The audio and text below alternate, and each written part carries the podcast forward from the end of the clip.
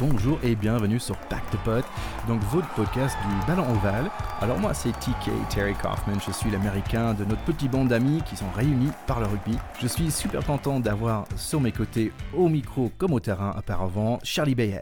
Ouais, je suis ravi d'être là mon ticket, sauf que sur le terrain j'étais plus derrière toi qu'à tes côtés. Mais je suis ravi d'avoir euh, partagé le terrain avec toi et de partager ce podcast avec toi. Charlie, j'ai noté que ton, ton nom de famille Bayer, en fait, c'est pas loin de bière dans trois langues différentes au moins. c'est le, c'est le destin qui m'a appelé. Voilà, c'est ça. C'est, un nom prédestiné, je pense. Bizarrement, c'est un nom allemand, donc, euh, donc euh, la, la et la bière, c'est des grands amis aussi. Ah oui.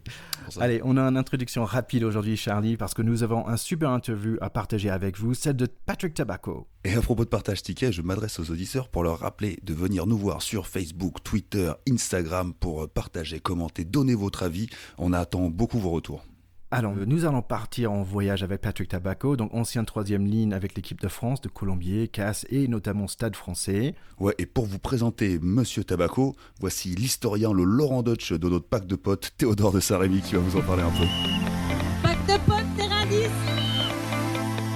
oui, Patrick Tabaco, c'est un joueur que les gens qui regardaient le rugby dans les années 90 et début des années 2000 ont, bien connu.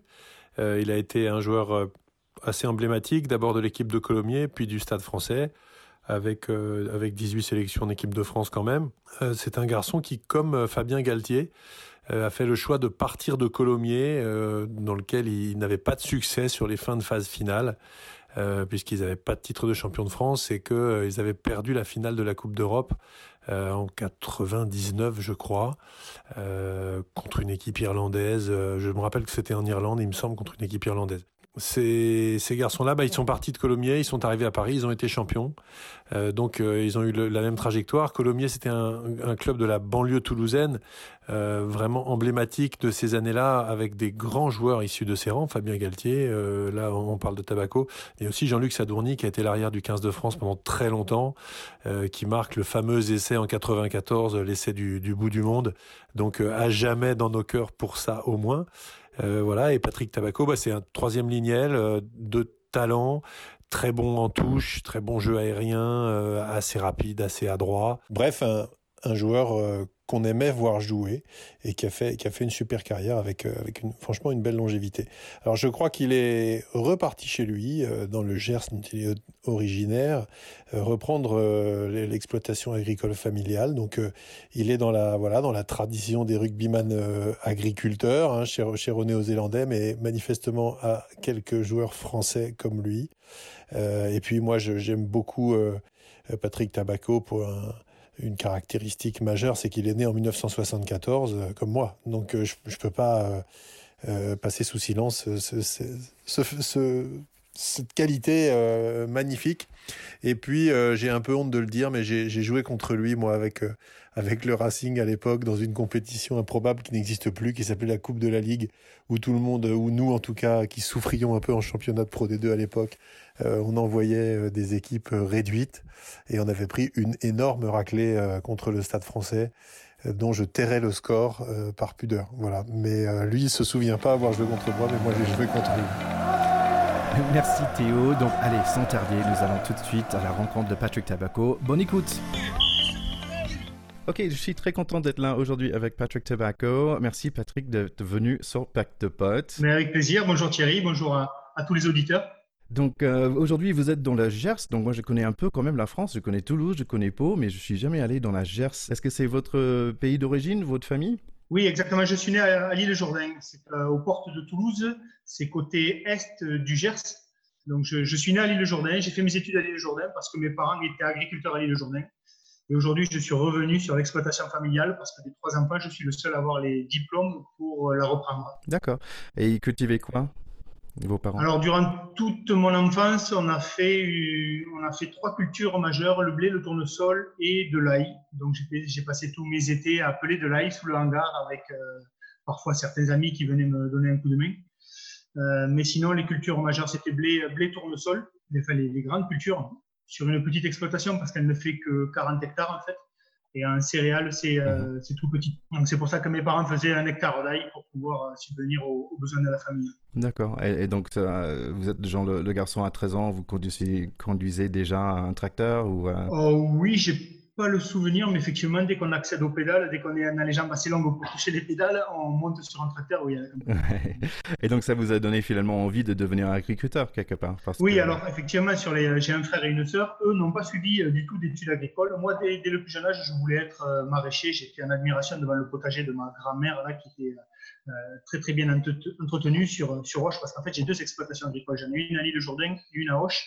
Il y a 30 hectares à l'île Jourdain, il y a 10 hectares à Hoche le tout faisant 40 hectares, mais celle de aujourd'hui n'est plus, euh, cultivée.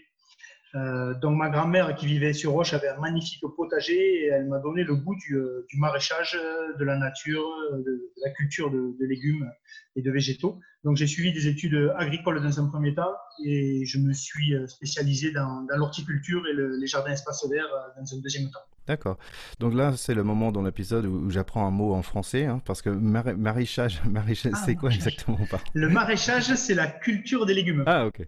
Voilà, c'est le jardinage. Jardinage, mais euh, de légumes. Ok. Bah, c'est marrant parce que, euh, bon, nous sommes le même âge, nous sommes tous les deux de 74. En fait, c'est marrant aussi parce que, bon, j'ai pas grandi dans sur un ferme, j'ai grandi avec des parents un peu hippies, euh, mais on avait un gros, gros jardin, et, donc j'ai passé beaucoup de temps très jeune en, jardin aussi. et il me semble par la suite, vous avez fait des études aussi pour être paysagiste, si j'ai bien compris Voilà, donc j'ai fait un, bac agricole, un BTA généraliste à l'époque sur Hoche. Et puis je me suis euh, expatrié sur Nice euh, pour suivre des études d'horticulture, un BTS, un jardin espace vert sur Antibes, ce qui m'a amené à jouer également à Nice en, junior au rugby. Ouais. Et mon père était paysagiste, donc je connais un petit peu ce, ce, métier. D'accord. Donc, euh, si, on, si on parlait un peu de rugby, donc vous avez dit que votre carrière, euh, vous avez joué à Hoche. Vous avez commencé à Hoche, c'est bien ça? Non, j'ai commencé à l'île Jourdain, mais j'ai commencé tard. J'ai commencé à l'âge de 13 ans. Euh, j'étais au collège, j'étais en quatrième. Et j'ai commencé parce qu'en fait, j'étais bourré de complexes. J'étais grand, j'étais maigre, j'étais différent. Je me sentais différent des, des autres. et je voulais absolument faire du sport. Donc, je ne savais pas si j'allais faire du foot, du tennis, du basket, du rugby. Et puis cette année-là, le, prof de sport euh, qui venait d'arriver sur l'île Jourdain était aussi l'entraîneur de l'équipe 1 de rugby de l'île Jourdain. Donc la première heure de sport a été consacrée au rugby et il, a fait son recrutement. Et c'est comme ça que j'ai commencé au rugby parce que cet homme-là est venu chez moi, il, euh, il m'a prêté ses crampons, il m'a prêté son short, il m'a tout mis à disposition pour que je puisse commencer à jouer au rugby. Euh, contre euh, un petit peu l'avis favorable de mes parents qui, eux, étant agriculteurs, préféraient que le mercredi et le week-end, je sois sur l'exploitation à leur donner un coup de main dans les champs, à nettoyer mmh. les mauvaises herbes, plutôt que d'aller jouer au rugby. Donc c'est une belle histoire ça. Et qu'est-ce que vous avez plu finalement dans ce sport euh, par rapport à d'autres? Ben Déjà, ce sport m'a permis d'assumer toutes ces différences et de ces complexes et finalement en faire des qualités des qualités, être grand, être mince, euh, ça m'a permis euh, ben d'aller chercher des balles en hauteur, chose euh, mhm. qui au quotidien, dans une vie lambda, la taille ne me servait pas à grand-chose, si ce n'est à être différent. Et à 14, 13, 14 ans, c'est compliqué. Compliqué quand on voit tous ses copains qui sortent avec des filles. Et ben nous, nous, on ne sort pas avec des filles parce qu'on est, on est différent, on ne les attire pas. Alors certes, on est gentil, on est mignon, c'est agréable de passer du temps avec nous, mais euh, les filles ne tombent pas amoureuses de nous. Et ça, je le vivais très mal. Donc le rugby m'a donné en fait un statut. Un mhm. statut, euh, je me suis vite aperçu que ben, le simple fait de, dire que je joue au rugby, euh, ça donnait de l'envergure à la, personne en fait. De, je sais pas, c'était, ça semblait être courageux que de jouer au rugby. Être, voilà, c'était une qualité supplémentaire.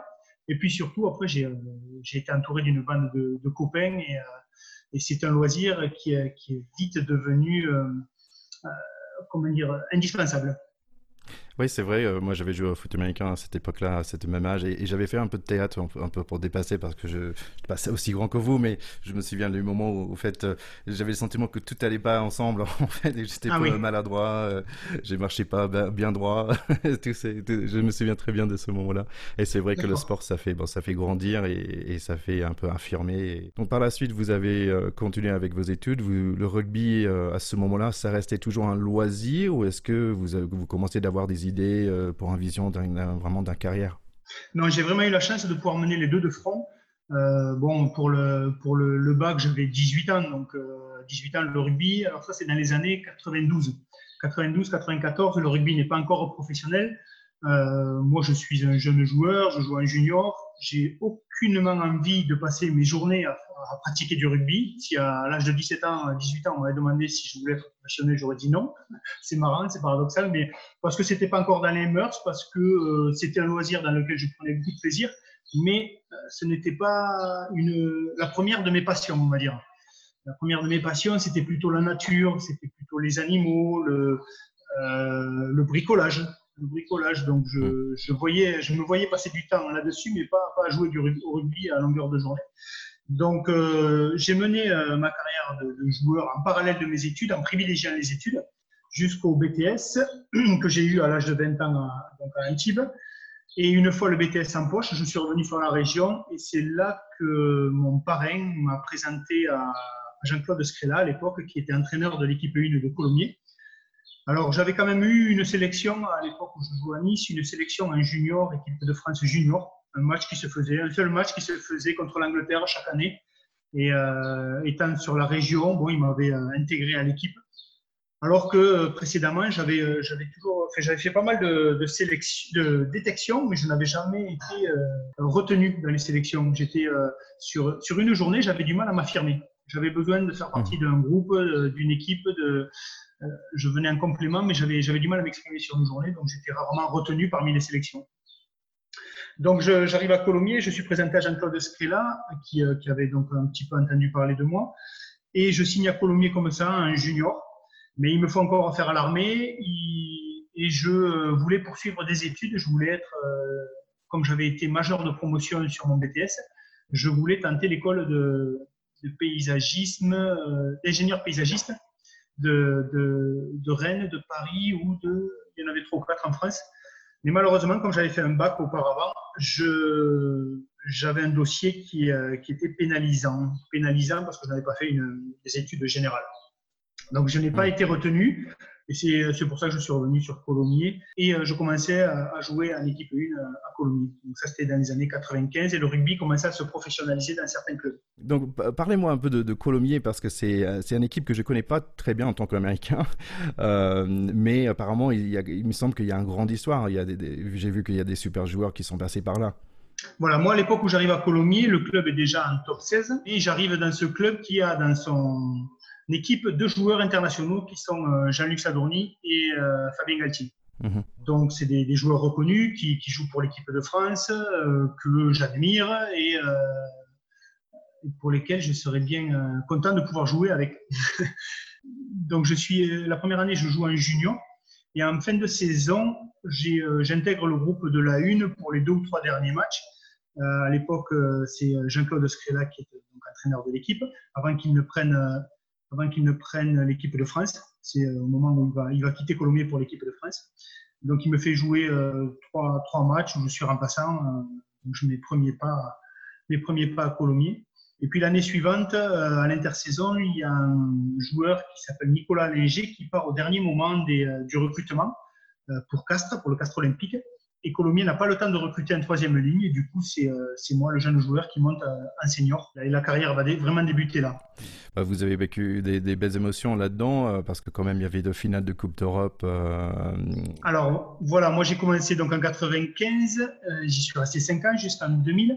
Et durant ces, ces 5 années, on a vécu une progression constante avec euh, chaque année, euh, on franchissait un, pas supplémentaire.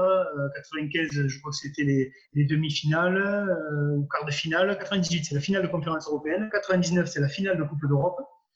Et 2000, c'est la finale du championnat de France. Donc c'était cinq années magnifiques, magnifiques où on avait des résultats contre toute attente et sans aucune pression puisque le club ne faisait pas partie des plus riches du moment ni des plus ambitieux mais euh, l'ambition est née avec les résultats finalement. Mhm. Et, est-ce que vous auriez imaginé à ce moment-là que vous seriez un jour sur, euh, sur l'équipe euh, de France et aussi que votre coach, en fait, c'était Jacques Brunel à l'époque, qui aussi, lui, deviendrait être entraîneur de l'équipe de France? Non, jamais j'aurais, j'aurais imaginé cela.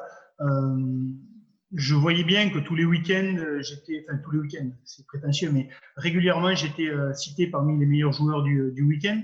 Mais euh, pour moi, l'équipe de France, c'était vraiment un, seuil au-dessus qui, euh, qui ne m'était pas attribué. Je ne me voyais pas avoir les compétences pour jouer un jour en équipe de France. Et d'ailleurs, le jour où j'ai été sélectionné, je me suis dit, waouh, et maintenant, comment on fait? Puisque jamais j'aurais cru pouvoir avoir le niveau d'y jouer, euh, côtoyer tous ces grands joueurs internationaux, jouer contre et surtout rivaliser, être à la hauteur. Mais bon, voilà, tout s'est fait euh, naturellement. Je n'ai jamais rien euh, espéré finalement. C'est ça qui est, qui est, fabuleux. Dans ma carrière, mhm. il n'y a pas eu de souffrance parce que tout ce que j'ai eu, ça a été du plus, du plus, du plus, toujours du plus. C'est beau. ouais, euh, c'est une chance quand je vois tous ces jeunes qui voudraient, qui rêveraient de, de vivre ce que j'ai vécu. Moi, j'ai eu la chance de le vivre sans l'espérer, sans l'attendre. C'est venu naturellement en suivant juste les conseils des coachs, en prenant du plaisir euh, en m'amusant, euh, en compensant tous ces, euh, tous ces complexes. ouais, il faut juste suivre son destin, on va dire. Oui, peut-être, peut-être, parce que c'est vrai que c'est fait de, de, beaucoup de chance finalement.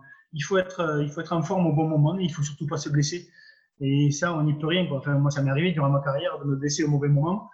on en reparlera, mais après avoir eu six sélections en équipe de France en tant que titulaire, je me blesse la veille du tournoi destination en 2002 à Toulouse.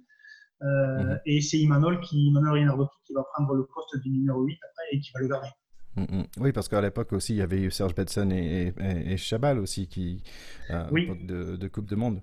Oui, il y avait Olivier Magne. Alors euh, moi, c'est moi c'est particulier. Si j'ai été international, c'est parce que j'avais des qualités de sauteur en touche notamment et sur les réceptions de coups d'envoi. Donc j'étais un joueur très aérien. Et Bernard Laporte a voulu, Jacques Brunel, tout le staff de l'époque, a voulu utiliser ces, euh, ces compétences-là, puisque c'était le, début du contre en touche finalement. 95, euh, on commence à lever, 95, 96, on commence à lever les joueurs en touche et, euh, et va naître le, le, contre, le contre avec une organisation pour aller voler les ballons à l'adversaire. Donc j'ai été précurseur, je ne sais pas, mais en tout cas, on a été parmi les premiers à, à mettre en place des, des contres en touche. Je parle des, des joueurs qui avaient mon profil. Et donc, euh, faisant partie de, des, meilleurs sauteurs de l'époque, comme disait Bernard Laporte, il a voulu m'utiliser en équipe de France, sauf qu'en troisième ligne, c'était compliqué. Il y avait Serge Vetsen et Olivier Magne sur les ailes, puisque moi j'étais en troisième ligne de formation, je n'étais pas numéro 8. J'ai mmh. toujours joué numéro 7 à Colomiers, euh, au, Stade français à mes débuts. Puis c'est Bernard Laporte qui va me sélectionner en numéro 8, sauf que j'ai jamais fait un match en numéro 8. Ma première sélection contre les box, je vais jouer numéro 8, je vais mettre un bandeau alors que je ne mettais jamais de bandeau pour les oreilles. Euh, et, puis on va gagner ce match-là. Mais c'est vraiment parce qu'il avait besoin de mes compétences sur la, conquête aérienne euh, qu'il m'a sélectionné. En numéro 8, je dénotais un petit peu parce que je faisais 1m98, euh, 98 kg, c'est un peu léger quoi, pour un numéro 8. Mhm. On les voit plutôt avoisiner les, 115, 110, 115 kg. Être peut-être même un peu moins grand, un peu moins aérien et plus, plus impact player à la, Sébastien Chabal. je pense que les piliers, quand même, ils étaient contents et vous préférez-vous Ah oui, en touche, oui, oui, oui, mais en mêlée, départ de mêlée, autour des mêlées, euh, quand il faut remonter des ballons. Bon, en fait, je jouais comme une troisième ligne. J'étais sur la ligne de front en permanence. J'étais pas au soutien du numéro 15 comme, euh, comme un frein numéro 8. Euh, moi, j'avais besoin d'intervalles. Je, ne faisais pas partie de ces joueurs qui, qui, qui, créaient les intervalles en défonçant les, les lignes défensives adverses. Moi, j'avais besoin que d'être au soutien des trois quarts, que le trois quarts euh, manœuvre un petit peu son adversaire direct pour après pouvoir jouer euh, dans les intervalles. Avec mon corps longiligne. Et vous avez gagné ce premier match contre l'Afrique du Sud? Eh Oui, oui. alors cette année-là, en 2001, tournée d'été 2001, on part euh, là-bas avec une équipe vraiment remaniée. Euh, c'est les débuts de Michalak, de Poitrenaud, de Nicolas Jean-Jean. Il y a plein de. Il y a, il y a Francis Saint-Amac aussi qui part avec nous. Euh, il y a qui c'est qui a, a d'autres. Euh, J'ai plus la mémoire, il faudra regarder la, la, liste. Mais on part avec une équipe de, de, novices mhm. et il nous est prédit qu'on prendra 50 points à chaque match. Ah oui. et, et, finalement, le premier match là, on le gagne, alors que le, le début de match est compliqué. On prend un essai d'entrée je me souviens d'un coup d'envoi où il divise les, les, avants en deux et il tape, euh, tape d'un côté, le ballon revient de l'autre et on prend un essai d'entrée. Et ce match-là se jouait en altitude. On a rapidement le souffle coupé et on, se dit que le match va être très long. Et finalement, ce match-là, on le, gagne. et, la, et tournée est lancée finalement. même la tournée est réussie, ne serait-ce que d'avoir gagné un match. Le deuxième match, on le perd de 5 points, mais on se fait agresser et l'arbitre pas toujours à la, hauteur des, agressions que l'on subit. Donc on perd de, de 5 points, mais dans nos têtes, c'est un match que sur lequel on rivalise largement. Et ensuite, on part chez les Blacks et c'est l'époque où euh, joue encore John Alomou.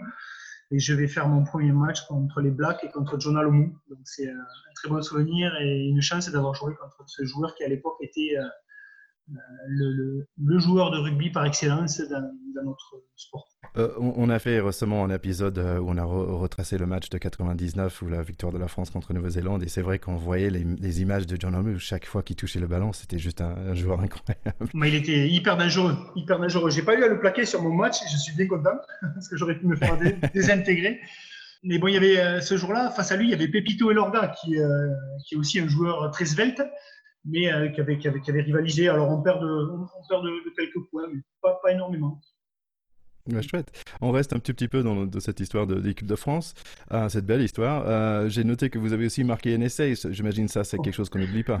oui, contre les États-Unis en plus. Ah oui Mon seul essai, je l'ai marqué contre les États-Unis. C'était une tournée aux États-Unis et au Canada. Uh -huh. Et sur, euh, c'est une course assez longue sur laquelle je me, je me claque, je me déchire en fait euh, l'ischio, ah, malheureusement, et du coup euh, je termine la, tournée euh, dans les tribunes. Mais c'était contre les États-Unis effectivement, mon seul essai. Alors c'est c'est pas une nation majeure, du coup c'est pas un essai qui, restera dans ma mémoire. Mais j'étais plus un joueur qui faisait marquer plutôt qu'un joueur qui, marquait. Moi, sur les, les, deux contre un, je préférais manœuvrer mon adversaire et donner le ballon que manœuvrer l'adversaire et tenter un truc tout seul de peur de, de, ne pas marquer. Quoi. Donc, euh, je, je, ne prenais pas de risque à ce niveau-là. Quand j'arrivais proche des lignes, j'assurais, j'assurais la, le score. Si on reste encore avec l'équipe de France, donc vous êtes parti dans la Coupe de Monde quand même en, Australie. Donc j'imagine en tant que joueur, euh, bah, vous avez déjà fait euh, Afrique du Sud, euh, Nouvelle-Zélande, mais j'imagine en tant que, que joueur de voyager en Australie à cette époque-là, est-ce que, que, vous pouvez partager avec nous hein, votre meilleur souvenir de, voyage, on va dire? Bah, Écoutez, je ne suis pas un grand voyageur. J'ai la chance d'avoir fait un peu le tour du monde grâce à l'équipe de France. Si je n'avais pas joué au rugby, je n'aurais jamais fait autant de, de voyage, je ne serais jamais parti aussi loin parce que c'est pas. Euh, je suis, euh, je, suis bien sur mes terres, je suis bien euh, en France, je suis pas un grand voyageur. si on me le propose, j'y vais avec plaisir et j'ai eu la chance donc de partir loin grâce à cette équipe. Et s'il y a un pays dans lequel je me suis vraiment senti bien, c'est l'Australie. Mm-hmm. Au niveau accueil, au niveau ambiance, au niveau paysage. Alors moi qui suis un fan des animaux, je, ma priorité, une fois les pieds posés en Australie, c'était d'aller caresser les kangourous. Donc, première journée, première journée euh, de repos. Je suis parti, j'ai pris un taxi, je suis parti dans un zoo et je suis allé caresser les kangourous. Ensuite, euh, dans le zoo, il y avait la possibilité de faire des photos avec des, euh, des koalas. Donc, j'ai eu un koala dans les bras et j'ai pu poser pour la, pour la photo. Je me suis rendu compte, alors c'était un mâle, et les mâles ont la particularité d'avoir deux glandes sécrétrices sur la, poitrine, et ça diffuse une odeur d'eucalyptus un peu moisi. C'est particulier, c'est très particulier. Mais par contre, c'est un animal qui est, qui est, très doux, qui est adorable. Et euh, donc, je, voilà, c'est marrant. Hein. tout le monde vous parlerait de, de match, moi je vous parle d'animaux. Il, y avait, euh, il y avait une odeur spéciale dans le vestiaire. alors je l'ai pas ramené, je l'ai pas ramené dans le vestiaire. Heureusement. Ouais, c'est excellent, merci. Ensuite, euh, on est allé, euh, on a fait Melbourne, on a fait euh, Sydney, on a, séjourné à Sydney sur la plage de Bondi Beach. On avait l'hôtel juste en face de la plage. Hmm. Là, j'ai adoré. J'ai adoré l'ambiance. C'est vraiment comme dans, les films, là, les gens à 6 h du matin qui vont faire leur footing. une, une, population très sportive et surtout très accueillante, très accueillante, très ouverte. Vous êtes, euh, vous baladez dans la rue avec votre plan, il y a quelqu'un qui va vous aborder pour vous dire, demander si vous avez besoin d'aide. C'est hallucinant. Non, j'ai regardé un peu les, les, scores des matchs et j'ai noté que l'équipe de France, ils ont mis euh, sur leurs adversaires en 50 points en moyenne contre le Fidji, le Japon, l'Écosse, les États-Unis. Je me dis, bah tiens, ça devrait être difficile à faire aujourd'hui. Est-ce que c'était parce que votre équipe quand même était super forte, parce qu'il y avait un peu le, il y avait Ibanez et, et, donc les personnes qui avaient un peu plus d'expérience. vous avez, as déjà parlé des, jeunes joueurs de cette jeune vague qui arrivait, ou est-ce que c'était parce que bon, ces nations-là, ils n'étaient pas encore au, niveau, ou est-ce que c'est un peu les deux? Alors c'est un peu des deux. Il y avait une, équipe très compétitive. D'ailleurs, Bernard Laporte était persuadé, convaincu qu'on allait être champion du monde. Il voulait à tout prix l'être. Hein. Partait vraiment. Enfin, pendant quatre ans, on a entendu parler euh, que de ça. Hein. Quand on était sélectionné en équipe de France, c'était pour être champion du monde, champion du monde, champion du monde. Euh, mais les équipes adverses, euh, les équipes de poule à cette, époque-là n'étaient pas non plus au niveau où elles sont aujourd'hui.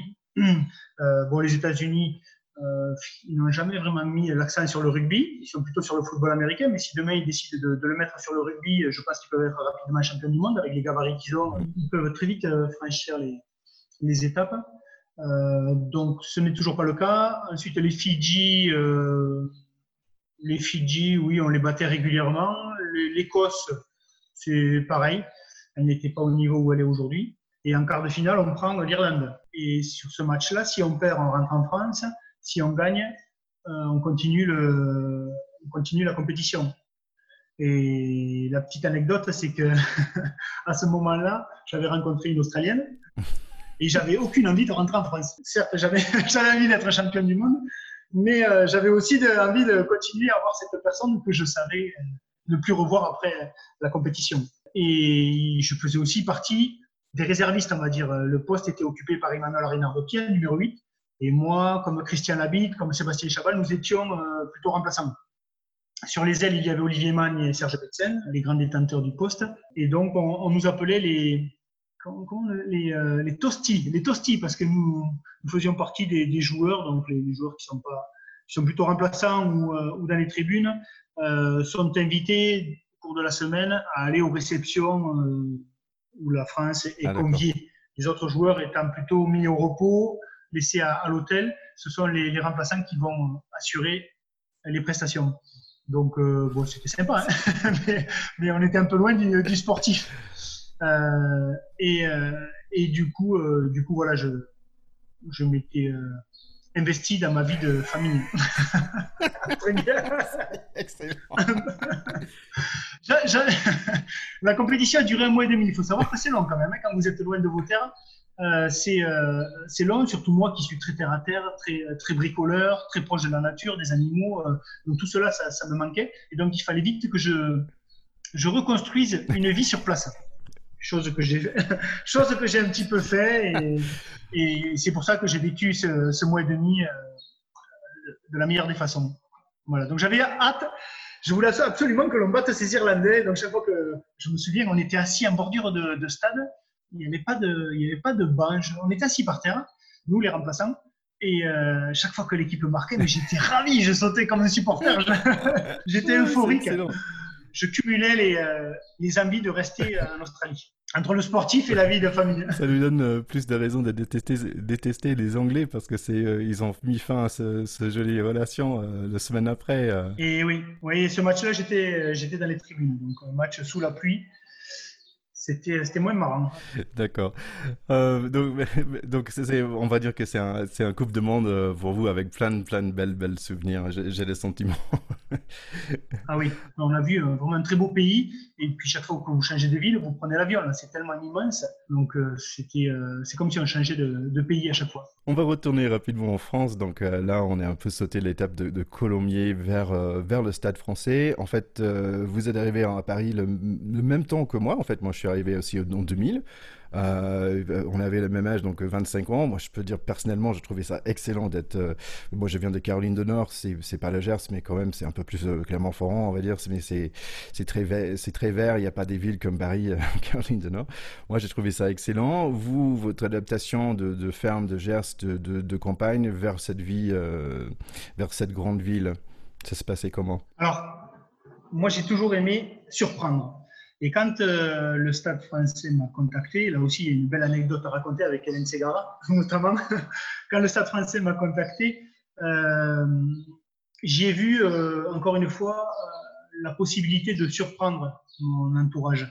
Un paysan qui monte à, la capitale, un petit joueur de rugby du Gers qui, qui va évoluer dans un staff international, puisque au Stade français, c'était le début donc, des, mouvements de joueurs, et on les considérait même comme des mercenaires, puisqu'ils venaient des quatre coins du, du, monde déjà. Bon voilà, c'était le grand saut, et on me prédisait une perte dans les abîmes des nuits mhm. parisiennes. Donc c'était un sacré challenge. C'était un sacré challenge et euh, euh, j'ai voulu le, le, relever pour différentes raisons. La première, c'est que ce club-là, grâce à Max Guazzini, offrait autre chose que du rugby. Moi, durant toute mon enfance, euh, le samedi soir, ben, on regardait la télé avec mes parents à la campagne et euh, on regardait Patrick mhm. Sébastien, le showbiz, les strass, les paillettes. Et j'étais en admiration devant ces femmes qui dansaient à moitié dénudées, avec des strass, des paillettes. Ça me faisait vraiment rêver. Et je voulais savoir ce qui se cachait derrière. Donc, euh, en montant à Paris, je savais que Max Lozini allait m'offrir la possibilité de graviter dans cet univers-là et de voir comment se passaient les coulisses. Et je ne me suis pas trompé, puisque la première année, euh, je suis arrivé dans cette équipe où il y avait déjà une troisième ligne qui tournait bien avec Richard Paul Jones, avec Christophe Moni, Christophe Julien numéro 8. Et donc j'étais, régulièrement remplaçant. Et du coup, étant remplaçant, j'ai Max Guazzini qui me sollicite régulièrement pour aller euh, le jeudi soir euh, participer ou voir des comédies musicales, euh, des, concerts, des, des, animations sur Paris. Et moi, je suis ravi parce que je sais que dans ces soirées-là, j'avais croisé du très beau monde. Et j'appelle régulièrement, la première année, j'appelle régulièrement mes parents pour, me, pour leur dire, écoutez, j'ai rencontré un tel, j'ai rencontré une telle, j'ai discuté avec un tel. C'était hallucinant. Quoi moi, le petit paysan, je, ah discutais avec les stars du showbiz. Quand euh, Énergie recevait des personnalités, euh, Maria Carré, Ophélie Winter, Madonna, Max m'appelait, il me disait Viens, passe, passe, au, passe à Énergie, viens faire une photo, on la mettra sur le site, ça fera le buzz. As fait une photo avec Madonna Ouais, euh, Énergie avait reçu des auditeurs qui avaient gagné, une cinquantaine d'auditeurs, et je faisais partie, donc avec Max Guazzini, on s'était rendu à l'interview. Et donc, j'avais Madonna à 5 mètres de moi. C'était fabuleux. Non, avec Madonna, je n'ai pas fait de photos. Par contre, euh, j'ai fait des photos avec Ophélie Winter, avec euh, Maria Carré, avec ah. euh, puisque si j'ai signé à Paris, c'est parce que je voulais rencontrer Lindsay Gara et que Max m'a permis de la rencontrer. C'est comme ça que j'ai signé à Paris. Et tes parents, pendant cette époque-là, ils, sont oui, oui, c'est bien fiston, mais quand est-ce que tu reviens Ou ils sont contents pour toi que tu vis ta vie parisienne? J'en parlais justement avec ma mère dernièrement. À ce moment-là, c'était notre quotidien. C'était presque normal, c'était classique, donc c'était chouette, mais euh, il n'y avait rien d'extraordinaire, il y avait rien de. Euh, c'est maintenant que l'on se rend compte que c'était euh, une période, ma période faste, et puis surtout une période exceptionnelle, que j'ai vécu des choses que peu de gens auront la chance de vivre. Mais quand vous le vivez, quand c'est votre quotidien, finalement, ouais, ça ne vous fait pas perdre pied. Ça moi, ça ne m'a pas fait perdre pied. Peut-être que c'est le fait que mes parents soient des, de vrais terriens qui, m'ont permis de les garder sur, sur terrain. Mm, mm c'est sûr. Si, on parlait un peu des coachs quand même, parce que vous avez eu la chance d'être avec euh, Jacques Brunel, avec euh, Delaporte. Après, c'est Nick Mallet, quand même, euh, Afrique du Sud, qui était entraîneur de l'équipe nationale d'Afrique du Sud avant. comment est-ce que tu as ressenti cette différence entre les, ces coachs anglo-saxons et ces, ces coachs français? Alors, est-ce qu'il y a une différence? Je pense qu'il y a une différence entre les hommes. Est-ce que c'est au niveau des nationalités? Je ne sais pas, mais chaque, chaque, chaque homme a, a sa technique, a son charisme. Oui à son projet de jeu. Euh, Connolly, quand je suis arrivé au Stade français, il nous a donné un bouquin qui faisait 3 cm d'épaisseur où il y avait toutes les combinaisons de jeu que l'on allait utiliser au cours de la saison. C'était un truc de fou. C'était les débuts du professionnalisme. Pour nous, c'était hallucinant. Mmh. Euh, et c'est un guide qu'il fallait avoir sur soi euh, tous les lundis quand on allait à, la vidéo mmh. pour, pour, faire des annotations, pour euh, étudier les nouvelles combinaisons. En fait, on n'avait pas tout à apprendre dès le début de la saison, on allait les utiliser en cours de saison. Donc, il avait tout programmé. Donc, pour nous, euh, latin, c'était euh, une hyper-organisation à laquelle on n'était pas habitués. Euh, ensuite, j'ai beaucoup aimé le charisme de Nick Mallette. Mhm. Nick Mallette, quand il parlait, il me faisait vibrer. Il me faisait vibrer, il me donnait envie d'aller à la guerre.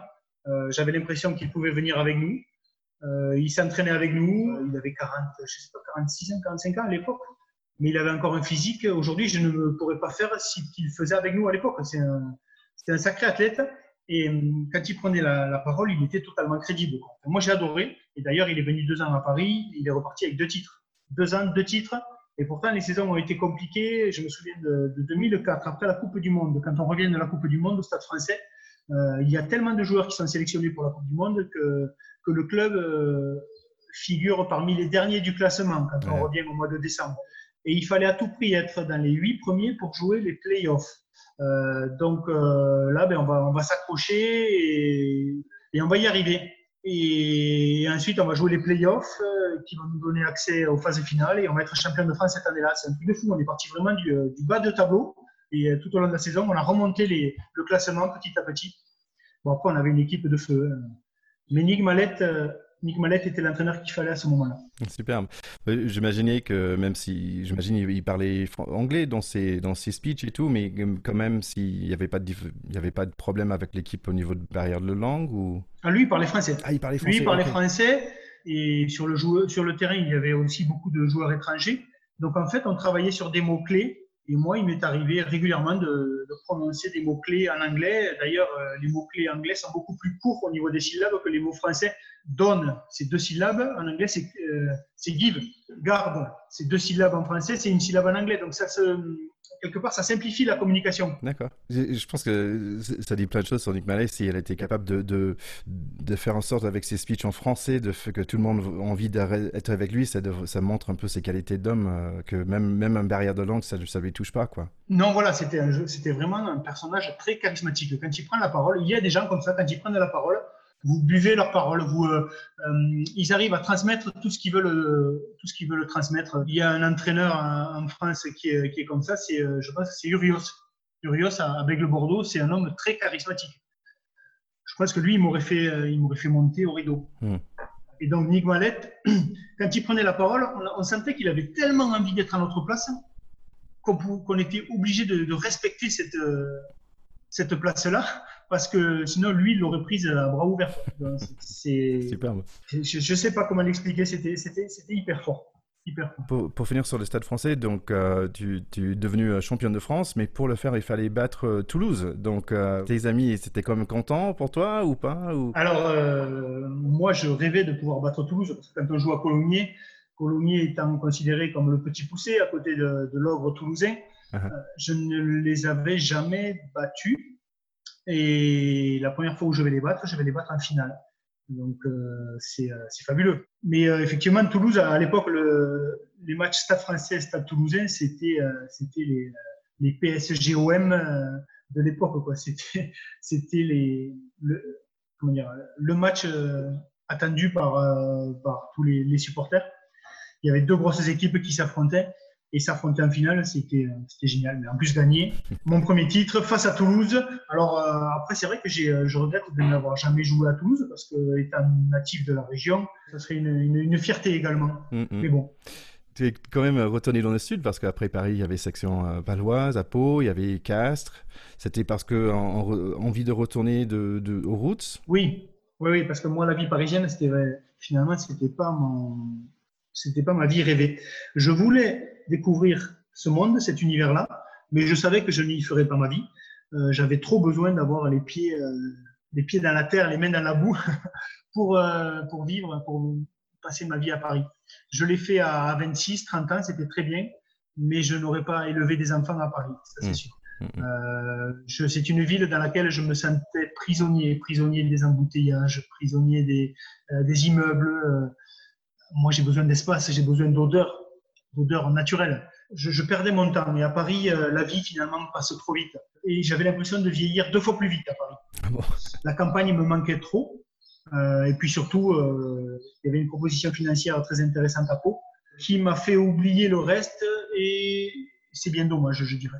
Dans quel sens? J'aurais dû, dû faire deux ans de plus à Paris. 30 ans, j'aurais dû, j'aurais dû pousser jusqu'à 32 ans, vivre intensément le haut niveau Mhm. Puisqu'après à Pau, ça a été compliqué. On a joué le bas de tableau, on a joué le maintien la première année, et la deuxième année, on est descendu en Pro D2. Donc c'est pour ça que je suis parti à Castres. Et donc ça a été, euh, je quitte une équipe championne de France et j'évolue euh, après dans une, autre équipe où on va jouer les bas de tableau. Euh. Donc je, je ne me vante pas d'avoir fait descendre la section en, Pro D2, mais je fais partie du, de l'équipe qui, malheureusement. Je pense qu'il n'y avait pas de VIP à, Pau non plus. Euh, non, mais c'était une très belle ville par contre. Au niveau sportif, ça a été compliqué. Par contre, j'ai passé euh, de très bons moments. J'ai, euh, je pensais même que je, je ferais ma vie à, à Pau. C'est pour ça que j'avais acheté une maison. Je pensais y rester, mais bon, les résultats n'ont pas suivi. Et comme Castres venait me chercher, je, ne pouvais refuser la proposition. Je connais, je connais un petit peu parce que mon grand-père habitait là, donc je suis arrivé quelques fois. Donc j'ai pris le, le, train pour Pau. D'accord. Ah oui, oui c'est vrai, oui. Donc là, finalement, Cast, c'est la fin de votre carrière professionnelle. Euh, vous allez arrêter, euh, vous allez finir votre carrière. Je vous dis, donc, mais quand même, c'est difficile de quitter le rugby. Vous restez toujours en contact avec le rugby, c'est bien ça? Oui, alors euh, ma carrière s'arrête en fait sur une blessure. J'ai 34 ans à l'époque. J'attaque la saison donc 2007-2008 j'ai une douleur dans l'ischio-jambier gauche là qui s'est désinsérée euh, quelques années auparavant. J'ai une désinsertion totale de l'ischio. J'ai été opéré, on m'a posé des encres. Il y a une petite encre qui se balade dans le tendon. Elle a sauté, elle, se balade dans le tendon et donc elle me provoque une inflammation mmh. régulièrement. Et je décide au mois de décembre 2007 de me faire opérer parce que le chirurgien me dit que ça va, ça va être rapide. On va aller la chercher, on l'enlève et trois mois après, je, suis euh, de nouveau sur les terrains. Sauf que euh, la rééducation finalement va être beaucoup plus longue parce que le, tendon aura été euh, trituré, il a eu du mal à trouver l'encre, donc je vais mettre six mois à revenir vraiment sur mes deux jambes. Et, six mois, donc c'est la fin de la saison. Et à l'époque, Alain Gaillard, qui est entraîneur de, de, Castres, me dit écoute, tu as 34 ans, on préfère investir sur un jeune et, et, on va t'aider à te à te trouver un autre club en Pro D2 si tu veux. Euh, je dis non, non, non, c'est pas la peine. je comprends que vous ne vouliez pas me garder. C'est l'année où ils vont chercher euh, Chris Mazoé. Et donc, moi, à cette époque-là, j'ai la société qui est d'encadrement de maillot qui marche plutôt bien. Et donc, j'ai des machines pour faire euh, les cadres que j'ai dans un atelier, dans une maison à Castres. et comme je ne compte pas faire ma vie à Castres, je reviens sur l'exploitation familiale et j'aménage mon atelier sous le hangar de la ferme familiale pour remettre mes machines en route et relancer l'activité. Et en parallèle, donc, j'ai mis le Jourdain, le président de l'île de Jourdain, qui me sollicite et qui me dit écoute, tant que tu es là, prends une licence à l'île Jourdain. Si tu dois repartir, tu repars quand tu veux, mais en attendant, tu, euh, nous apporteras toute ton expérience. Et c'est comme ça que j'ai signé euh, à l'île Jourdain. Au final, euh, au final, je vais abandonner l'idée de rejouer au niveau. Je vais plutôt me concentrer sur ma reconversion et je vais passer deux saisons à l'île Jourdain, 2008-2010 où on aura euh, des résultats euh, plutôt satisfaisants, puisque la première année, on jouera le quart de finale du championnat de France. Donc ça, c'était bien sympa. Mais bon, j'arrête là-dessus. D'accord. Et ce qui est bien, ce qui est bien, c'est que le fait d'avoir joué, euh, d'être venu jouer au niveau amateur, j'ai coupé en douceur finalement avec le statut de joueur. je me suis rendu compte qu'à un moment donné, on se rend compte que ben, en s'entraînant moins, en vieillissant, ben, le, le, corps résiste moins et puis au final, on se dit qu'on n'a plus rien à faire sur un terrain de rugby parce qu'on euh, se met finalement en danger. Euh, je me souviens arriver sur certaines mêlées, me mettre en position et avoir de la tachycardie. Donc, c'est, si vous, là, là, maintenant, il faut euh, comprendre que tu as 36 ans, tu es vieux et qu'il faut que tu arrêtes. je me souviens très bien, de, j'avais 40 ans, j'avais appris le rugby très tard, j'avais 34 ans, je pense, c'était en 2007. et c'était juste en folklore avec des, un groupe de potes que j'avais rencontré un peu comme ça, un peu par hasard. Et, et je me souviens très bien, donc à l'âge de 40 ans, je pense, il y avait un moment, je disais, mais qu'est-ce que je fous sur oui, non mais c'est ça, et je crois qu'il faut l'atteindre ce stade-là, parce que si on ne l'atteint pas, on reste sur une frustration, parce qu'il y a le corps et l'esprit, et l'esprit pense qu'il peut encore jouer au plus haut niveau, et le corps sait très bien qu'il ne peut plus. Donc il faut, euh, il faut qu'à un moment donné, les deux soient en corrélation, et que l'esprit comprenne que le corps est fatigué, mm. euh, pour euh, accepter cette transition. C'est une, c'est vraiment une, une décision définitive. Et, je trouve ça formidable cette idée d'un de, d'un joueur de, super niveau qui arrive dans Federal 2. Ça, aux États-Unis, ça n'existe pas en fait. On a la NFL, mais après la NFL, il n'y a pas de jeu de foot américain euh, local en fait. C'est que, c'est que par l'âge où on peut jouer. Oui, on n'a pas de, des petites équipes. Mais euh, je trouve ça formidable pour les, les équipes. Qui, qui pour, euh, pour ton équipe qui t'a reçu, ça devrait être super pour des jeunes joueurs qui, qui avaient pu avoir l'expérience de jouer avec toi. Oui, oui, c'était intéressant pour les deux. Hein. Moi, mm. je, ça me donnait l'occasion encore de, pratiquer un petit peu. Après, euh, quand on fait partie du collectif, euh, même l'entourage oublie vite qu'on a joué au plus haut niveau, qu'on a vécu des choses exceptionnelles. On devient, euh, on se met au niveau tout simplement, au niveau à tous les niveaux. Là, on revient au moment de fin de carrière et de ton transition, mais en fait, apparemment, c'est une transition dont la durée, parce que tu avais démarré déjà ton entreprise KDM Sport. Est-ce que tu peux nous expliquer ce que ça se fait, KDM Sport? Alors, KDM Sport, c'est une société qui est spécialisée dans l'encadrement de maillots de sport. Je reçois des maillots, je les mets sous verre pour que les gens puissent les accrocher au mur. Et euh, j'ai aussi inventé un petit kit pour récupérer les autographes parce que je me suis aperçu que durant ma carrière, euh, je signais beaucoup d'autographes sur des supports qui étaient vraiment euh, ramassés au dernier moment par terre, un bout de feuilles déchirées, des supports de mauvaise qualité finalement, qui allaient rapidement finir à la poubelle ou dans un tiroir parce que les gens n'avaient pas ce qu'il fallait pour les mettre en valeur, les accrocher au mur, les, les exposer. Donc j'ai sorti un petit kit qui reprend l'idée du maillot encadré que j'ai appelé le Dédicadre euh, c'est une réplique du maillot encadré, mais sous un format beaucoup plus petit et auquel j'ajoute un feutre. Donc il y a le maillot du club, le cadre et le feutre. Donc les gens font signer le maillot et ensuite ils le mettent sous, euh, dans, le, cadre et euh, une fois rentrés à la maison, ils peuvent de suite l'accrocher au mur. Donc, si ça vous tente, et nos chers écouteurs, que j'aime bien dire, nos chers auditeurs, euh, allez sur euh, www.patricktabaco.com. Euh, super vidéo d'ailleurs qui explique tout sur, sur, ton site. Il est vraiment bien fait. Et, moi, je pense qu'aux États-Unis, on a, on a l'habitude d'avoir des man caves. Donc, c'est les endroits où les, les, gar, les garçons se mettent pour jouer au billard ou jouer au poker. Et je vois très bien des, des, ce que tu fais dans les encadrements de, de, de, de maillots. Et je trouve comme tu as dit, c'est un, très joli cadeau pour un coéquipier qui prend sa retraite. Ça peut être une très bonne idée, euh, ce genre de choses, parce que je trouve que c'est de très bonne qualité et abordable aussi, il me semble. Oui, j'ai voulu me positionner de toute façon au plus bas du marché. Donc, je suis à, pour l'encadrement de maillot, je suis à 125 euros TTC à l'unité. Mais euh, je, voilà, j'ai une technique qui m'appartient. Qui, euh, je voulais que le maillot soit bien tendu. Je voulais que le maillot prenne toute la place dans le cadre parce que souvent on a peu de place pour exposer un maillot encadré. Donc j'ai un format 50 par 65, un format classique, même si je peux faire du sur-mesure. J'ai une technique qui se rapproche plus de la menuiserie que de l'encadrement classique, où je tends le maillot sur une surface suffisamment rigide, suffisamment dure, qui me permet de l'agrafer et donc euh, une tenue parfaite dans le temps garantie. Et, j'ai entendu plusieurs fois les mots de, manuel, de, retour aux sources aussi, euh, et, j'imagine que c'est ça que tu aimes dans ce travail. Oui, parce que c'est une pluriactivité. Du coup, l'encadrement de maillot, c'est l'activité principale, mais j'ai une seconde activité qui est donc agricole, puisque euh, j'ai repris cette exploitation en 2008 quand j'ai arrêté ma carrière. Mais ce n'est pas mon activité principale, c'est euh, encore une fois une activité non lucrative où j'ai plutôt cherché à préserver le patrimoine dans la famille et donc, euh, j'ai arrêté, euh, j'ai limité le, travail, puisque l'exploitation qui était céréalière, je l'ai basculé en, en, exploitation euh, bio déjà. J'ai tout mis en bio et j'ai tout mis en prairie.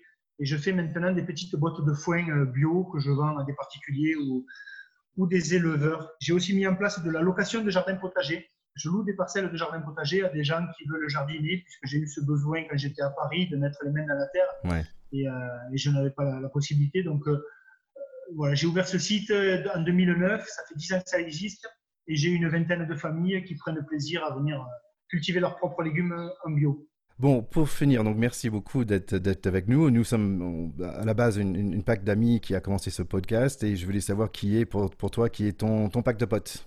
Mon pack de potes, il est assez restreint finalement, donc je connais beaucoup de monde. Euh, j'ai des relations avec plein de gens, mais des vrais amis, J'en ai pas beaucoup, enfin, des vrais amis, des gens que je, j'appelle régulièrement, ou du moins quand euh, on ne s'est pas appelé pendant six mois, quand on s'appelle, c'est comme si on s'était vu la veille.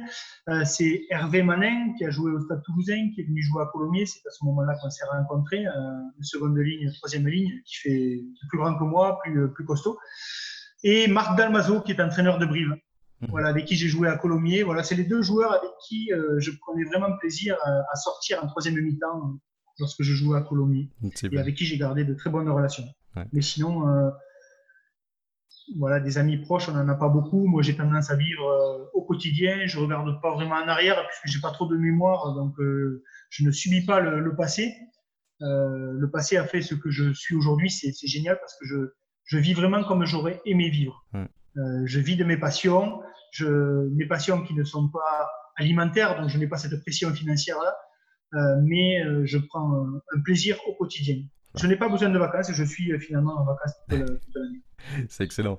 Et pour cette équipe de France, est-ce que as des... tu, tu, les vois comment ah ben, J'ai toujours pensé qu'il y avait du potentiel en équipe de France, il faut juste le, révéler. Et je pense que Fabien Galtier est l'homme de la situation.